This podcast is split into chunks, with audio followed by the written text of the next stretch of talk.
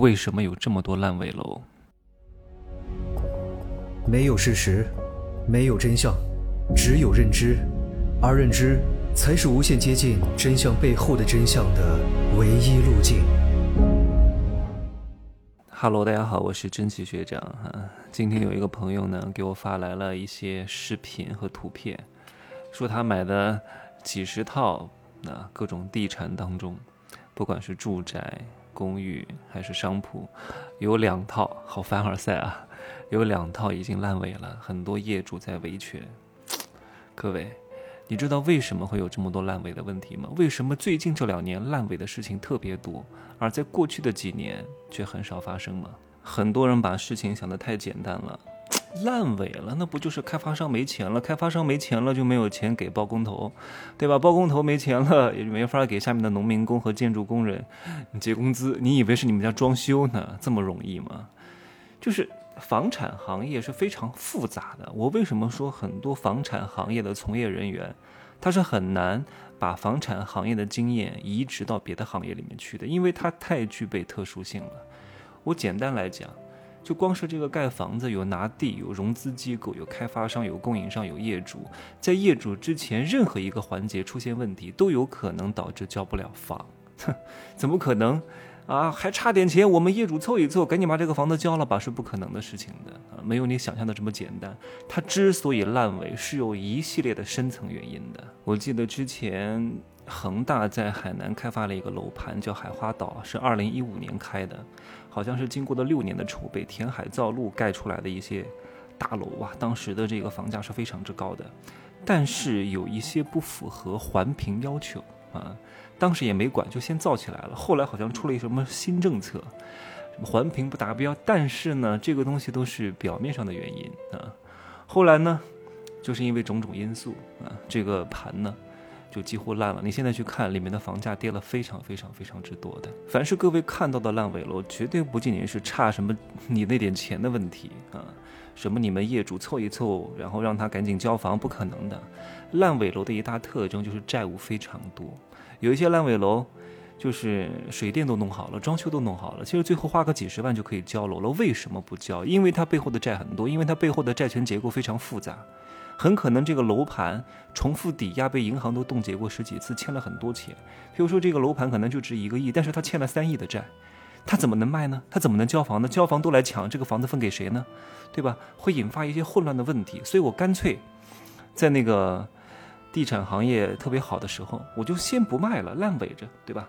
等周边地价再涨起来。本来呢，譬如说我举个例子哈，二零一三年烂的那个时候呢，这块地啊，这些房子值一亿啊，然后我等着吧，拖着吧，我就不交房，烂烂着吧。过了五年，涨到五个亿，他本来欠债三个亿，是不是还净赚两个亿，对吧？所以那个时候烂尾楼不是很多，那为什么最近烂尾楼很多呢？现在发生的问题，我们要往前回溯。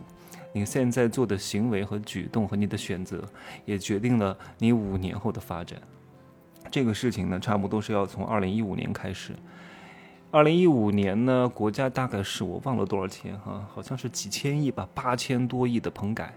就是以前就是你拆迁，给你一部分现金，给你一部分房，现在就全部给现金。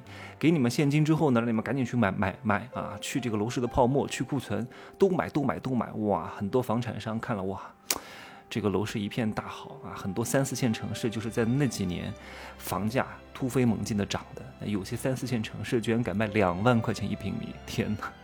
都跟现在的成都差不多了，成都均价也才两万多块钱啊，稍微好一点的三万块钱均价，但是这个泡沫是非常多的，所以很多地产商还是做着他们的黄金美梦，赶紧造房子，赶紧去卖。结果呢，这个事是二零一五年发生的，二零一六年呢，有那个房住不炒的政策出来，但是他们还不信，还继续盖，还继续盖，还继续盖。结果呢，到后来造了很多房子，没有什么人买啊，然后又欠了很多债。然后呢，拖也不是办法，因为不像以前啊，拖个三年房价翻一番，现在可能拖个五年能涨百分之二十，不跌就算不错了，所以就会导致很多房子烂尾。那你要问我了，我钱不都给开发商了吗？哪怕我是贷款的，但是银行也把尾款打给开发商了呀，他把我的钱都收走走了，怎么会没钱呢？你以为是 卖菜呀？不要进货啊，对吧？收了你的钱就放在这儿啊，我收了你的钱之后要拿去进别的货啊，对不对？开发商。这个搞了一块地，先把你钱收上来，他不可能立刻把你的钱全部都用在你买的这个 A 项目上的，他可能还有别的行业、别的产业、别的楼盘，把你的钱先收上来，然后呢给一部分给 A 项目用，然后呢剩下的钱呢再投到 B 项目当中，那 B 项目很可能发生了问题，导致资金链的问题，就会影响到 A 项目，就会导致你买的这个 A 项目也就无法交付了，不就这事儿吗？你要问我怎么避免这种事情，我没法告诉你。天哪，这怎么避免？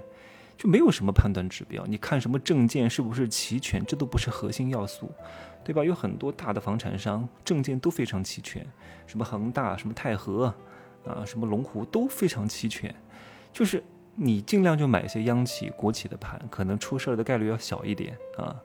你要不就买现房啊，最好以后最好都是现房，所见即所得。你买期房或多或少都会有问题，现房就是已经造好了，哪怕有出问题。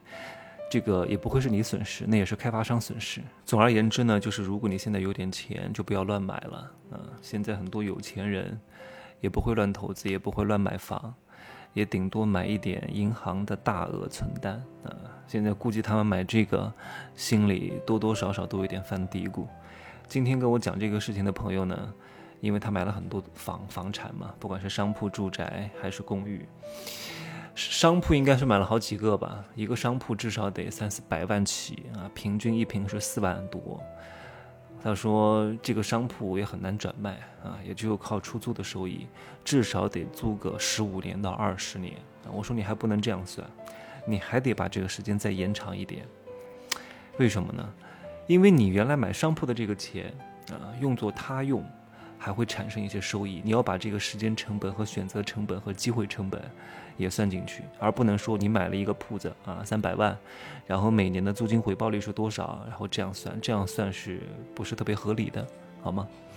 我就说这么多吧，啊，祝各位呢不要不要觉得钱在身上烧得慌啊，非得把它败了，再见。